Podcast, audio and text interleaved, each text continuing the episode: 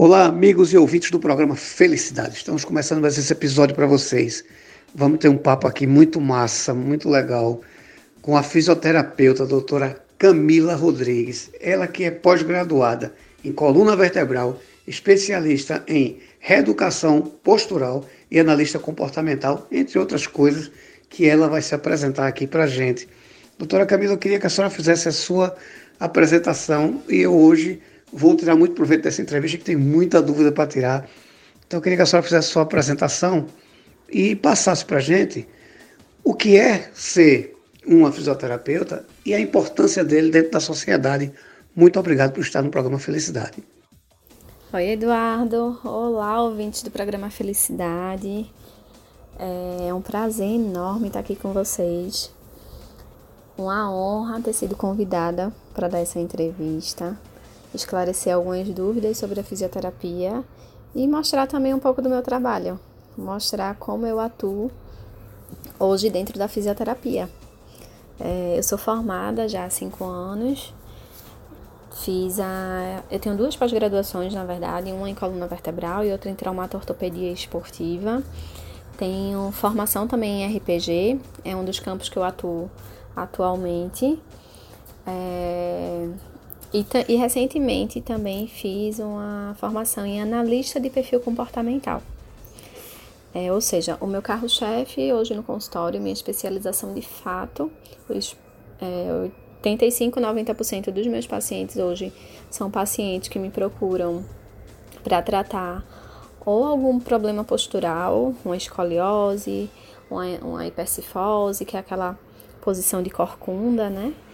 É, uma dor na lombar, uma dor no pescoço, é, que mais? Ou por, por desconforto mesmo estético, né? De olhar assim e tá incomodado com sua postura. Hoje realmente é o que os pacientes procuram, né? É o que é o meu, a minha demanda maior, digamos assim. É, e o porquê do analista de perfil comportamental, né? Alguns perguntam o que é que isso tem a ver.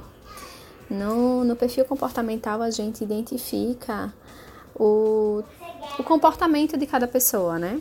Algumas pessoas têm um, um, perfil mais comunicativo, outras pessoas têm um perfil mais introvertido, umas pessoas são mais é, planejadoras, são mais exigentes, são mais metódicas, então tudo isso influencia também na forma como você vê o mundo, a forma como você recebe as, as mensagens, como você capta as informações, como você lida com o meio exterior né? E como você lida com as outras pessoas. Então, tudo isso influencia também na forma como você vai extravasar, como você vai canalizar os seus sentimentos.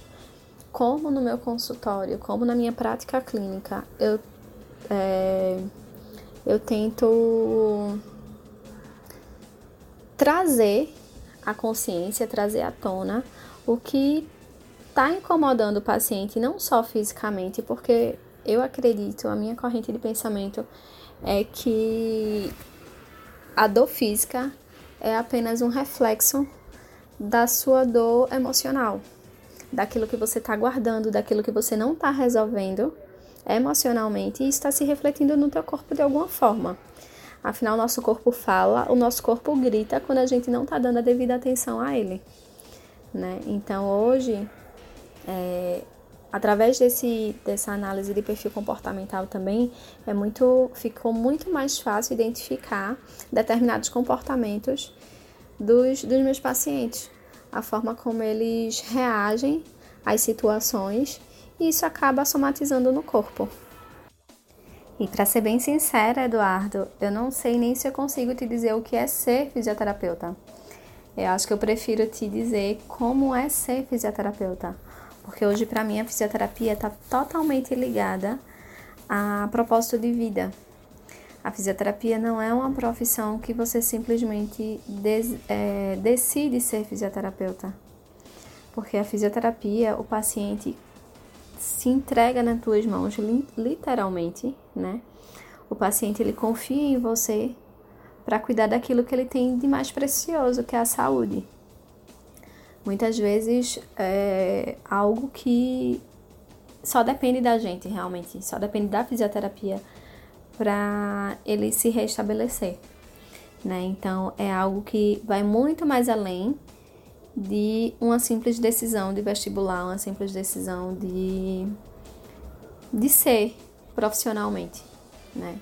Hoje eu tenho a fisioterapia, como eu falei, como um propósito de vida, porque meu propósito de vida é promover a transformação na vida da pessoa, de alguém, é promover qualidade de vida, seja de forma física ou seja de forma emocional, sabe? Saber que eu pude trazer um conforto emocional ou físico para o meu paciente, para mim já é de grande valia, sabe? Saber que ele deixou de sentir aquilo que ele sentiu por tanto tempo e saber que ele mudou uma forma de pensar, saber que ele mudou uma forma de de ver alguma coisa e aquilo refletiu diretamente naquela dor física dele, para mim é extremamente importante e é, e é o que faz diferença na minha vida. É o que paga, dinheiro nenhum paga, na verdade, né? É, é a parte mais gratificante da minha profissão. Então vai muito além de uma escolha profissional. É um propósito de vida real. E se você olhar com atenção, Hoje a fisioterapia é uma área que atinge um, um campo muito extenso, muito abrangente. A fisioterapia hoje chega em todas as áreas que a medicina chega também. Né? A fisioterapia hoje trabalha a, essencialmente assim, o mais comum, né? Que quando a pessoa pensa em fisioterapia, já lembra logo da traumatortopedia, que é aquela fisioterapia que o paciente se acidenta, e a gente tem que recuperar os movimentos dele, né? É, o paciente lembra logo também de uma tendinite de uma bucite, já sabe que, que tem que ir para uma fisioterapia, né? Também. Tem a fisioterapia reumatológica, tem a fisioterapia pediátrica, neonatal, recém-nascido, né? Tem a fisioterapia geriátrica, tem a fisioterapia dermatofuncional, a fisioterapia oculomotor, cardiovascular, respiratória, então, assim, é uma área muito abrangente, muito extensa, e sem contar que hoje a gente pode trabalhar também home care, domiciliar, né? Consultório, como pessoa física, pode trabalhar em clínica como pessoa jurídica, você tendo sua própria clínica, atuando com outros profissionais, é, tanto da área da fisioterapia como outras áreas também da saúde. Você pode também ser um contratado, né, de uma clínica ou de um hospital. Então, assim, é um campo muito extenso para todos os gostos, né? E que é essencial hoje do, do ser humano. Graças a Deus, é uma profissão que está sendo cada vez mais reconhecida, não tanto quanto ainda merece, mas bem mais do que já foi um dia. Graças a Deus, é, hoje muitos pacientes chegam para mim muito antes de ir para médico. Então eles têm uma confiança tamanha na fisioterapia e em mim também, claro, que às vezes antes mesmo deles, deles levarem um exame para o médico, eles já me mandam mensagem, já me mandam no WhatsApp, ó oh, Camila, fui para o médico, peguei o exame, dá uma olhada aí, porque se for o caso, nem vou para o médico. Então, eles têm já esse vínculo e essa consciência da fisioterapia. E isso não foi fácil, né? Não é fácil a nossa área conquistar esse, esse mercado, esse olhar, já que também é uma questão cultural e que outras áreas também às vezes não permitem, né? Porque querem, ainda não tem a, a consciência que a gente pode sim tratar sem a gente pode tratar e diagnosticar sem a intervenção de um médico, por exemplo. Doutor, olha, é muito bom ouvir isso da senhora. Porque assim, eu sou psicanalista e eu digo sempre, todo tratamento que a gente conseguir fazer na vida, linkando o pensamento, o comportamento ao tratamento, a gente tem uma eficácia muito maior. Eu já defendo isso há muito tempo.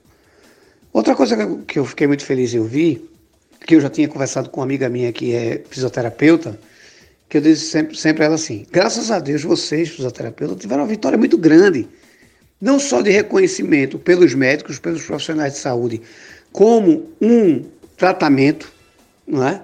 complementar, estar tá ali junto, ter a necessidade de ter um tratamento com o fisioterapeuta, como com o acupunturista, eu acredito que mais na frente vai acontecer também, se não estiver já acontecendo, mas também do reconhecimento da sociedade pela importância do profissional. Isso para mim foi fabuloso. Vocês estão de parabéns. Agora, a gente vai numa contramão. Aqui, particularmente, os meus amigos, e aqui que eu vejo que acontece na nossa região, é o seguinte: é, a gente só procura um profissional de saúde quando a gente está doente.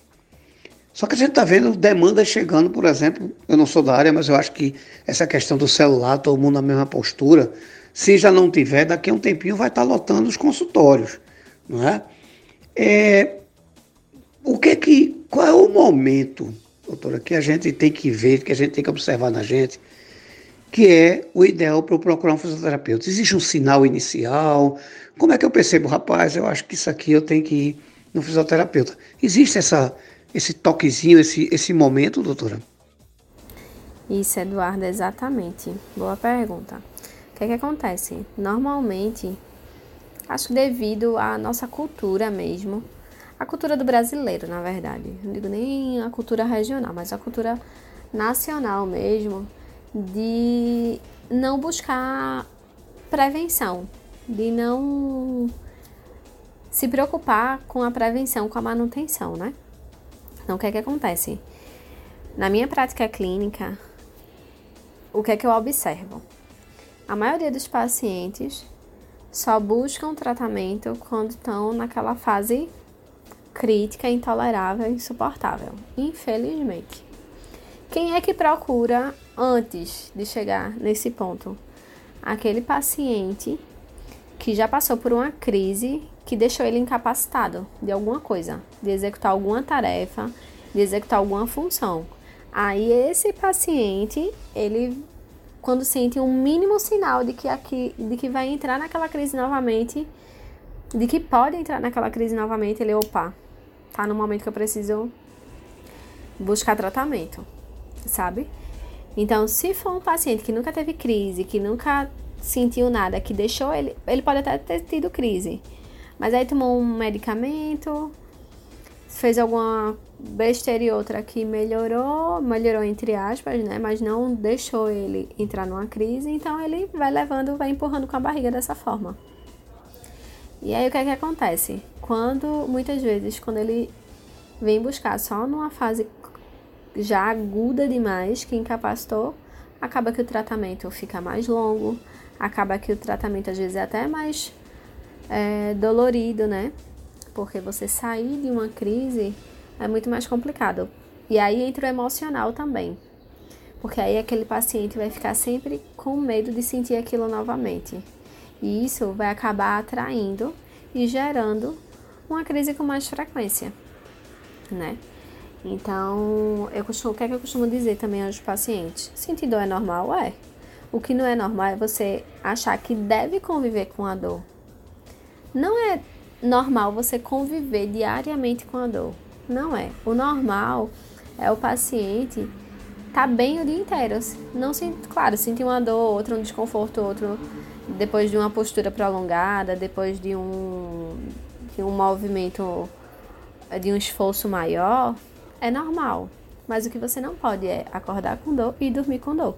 Isso é o que eu friso muito com meus pacientes. Eu bato muito nessa tecla com meus pacientes né? Então, e é engraçado, quando um paciente vai a primeira vez e ele é um paciente que convive com dor diariamente, e quando ele quando, quando lá no consultório a gente consegue diminuir essa, esse sentimento de dor aguda, ele fica sem nem entender o que é está acontecendo no corpo dele. Eu acho isso muito interessante, eu acho isso, de certa forma, até engraçado, porque ele tá tão acostumado a ter um grau elevado de dor que quando ele diminui, ele não entende aquilo que ele tá sentindo. É como se aquele corpo não fosse dele. Eu acho isso muito interessante, porque aí ele começa a perceber o quão bom é estar tá sem dor. E aí quando ele desacostuma de estar tá naquela naquela fase muito aguda e quando ele percebe que aquela a tolerância dele diminui, né? A o, o limite dele de, de sentir dor diminui. E aí o que é que acontece? Quando ele percebe que aquela dorzinha tá aumentando, ele fala, opa, não quero mais sentir isso não. Tá muito bom do jeito que tava aqui agora, com a dor reduzida. Então aí esse tipo de paciente ele volta no momento de não deixar a crise chegar. Doutora, perfeito. Olhe, é, se deixasse, acho que a gente fazia aqui um podcast de pelo menos uma hora. Mas eu vou lhe fazer o seguinte: eu, infelizmente a gente vai ter que acabar o programa, mas eu vou fazer pedir duas coisas. Primeiro, que a senhora volte ao programa. Vamos discutir pauta a pauta, vamos discutir o que pode causar um trauma, o que a gente deve evitar e o que a gente. como tratar. Eu precisava muito desse tipo de, de dica aqui, principalmente atacando o emocional porque às vezes a gente faz as coisas sem nem pensar e termina trazendo uma lesão. Eu também queria que a senhora deixasse seus contatos, como é que a gente pode lhe seguir, conhecer seu trabalho, onde é que a senhora atende, para que a gente não perca um profissional da sua qualidade para poder nos atender. E quero lhe agradecer, agradecer a sua disponibilidade de parar a vida para poder nos atender, trazer essa informação tão boa, tão precisa para a gente. E quero lhe agradecer do fundo do coração. Muito obrigado e dizer o seguinte: a partir de hoje, sinta-se parceira do programa. Pode dizer por aí que você agora tem um podcast, tem um programa e faz parte do programa Felicidade.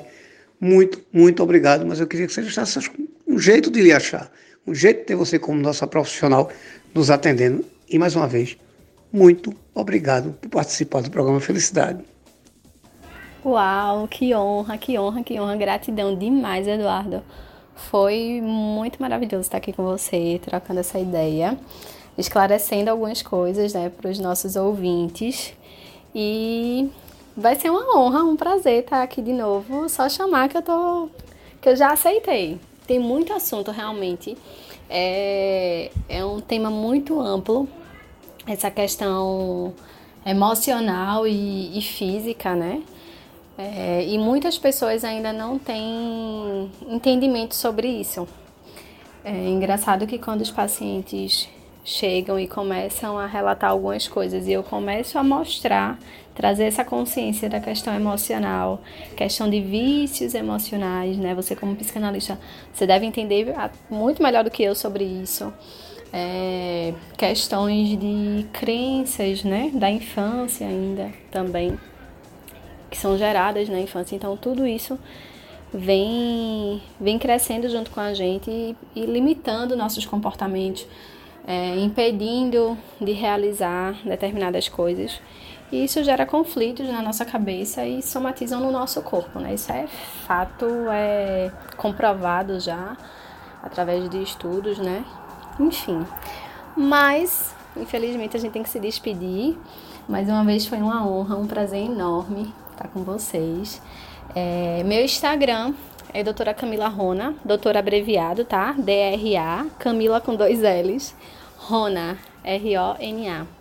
D-R-A, Camila, dois L's, Rona. É... E através de telefone também, a gente tem o WhatsApp, que está sempre ativo, afinal a gente que trabalha com saúde tem que estar tá sempre à disposição dos nossos pacientes, né? é o 99747 9708. Estou à disposição de vocês, à disposição do programa Felicidade. Uma honra enorme me tornar parceira de vocês. E é isso. Um grande beijo para todo mundo. E fiquem à vontade para entrar em contato, para tirar dúvidas, seja por direct, seja por WhatsApp. Estou à disposição de vocês, tá certo? Beijo grande. Doutora, o programa Felicidade aqui fica grato pelas suas informações. Fique certa que é uma parceira, sim, a pauta é sua. Diga lá, vamos discutir isso. O pessoal da comunicação vai estar ligado em você. Quando você postar alguma coisa aí, pode ficar certo que a gente vai lhe chamar para falar sobre o assunto também aqui no programa Felicidade, porque aqui a nossa riqueza é informação. Então eu quero lhe agradecer de coração mesmo, separar seu tempo, disponibilizar seu tempo para nos atender. Muitíssimo obrigado. Faça uso do programa, certo? Muito obrigado. Vocês em casa muitíssimo obrigado por estar nos ouvindo. Qualquer dúvida que quiser tirar com a doutora Camila e não conseguiu anotar o telefone dela, entre em contato comigo. 81 98719 3731. 81 98719 3731 e a gente encaminha e a gente dá um jeito de entrar em contato. Muito, muito obrigado, doutora. Muito obrigado a vocês em casa. Fiquem com Deus e até o próximo programa. Valeu!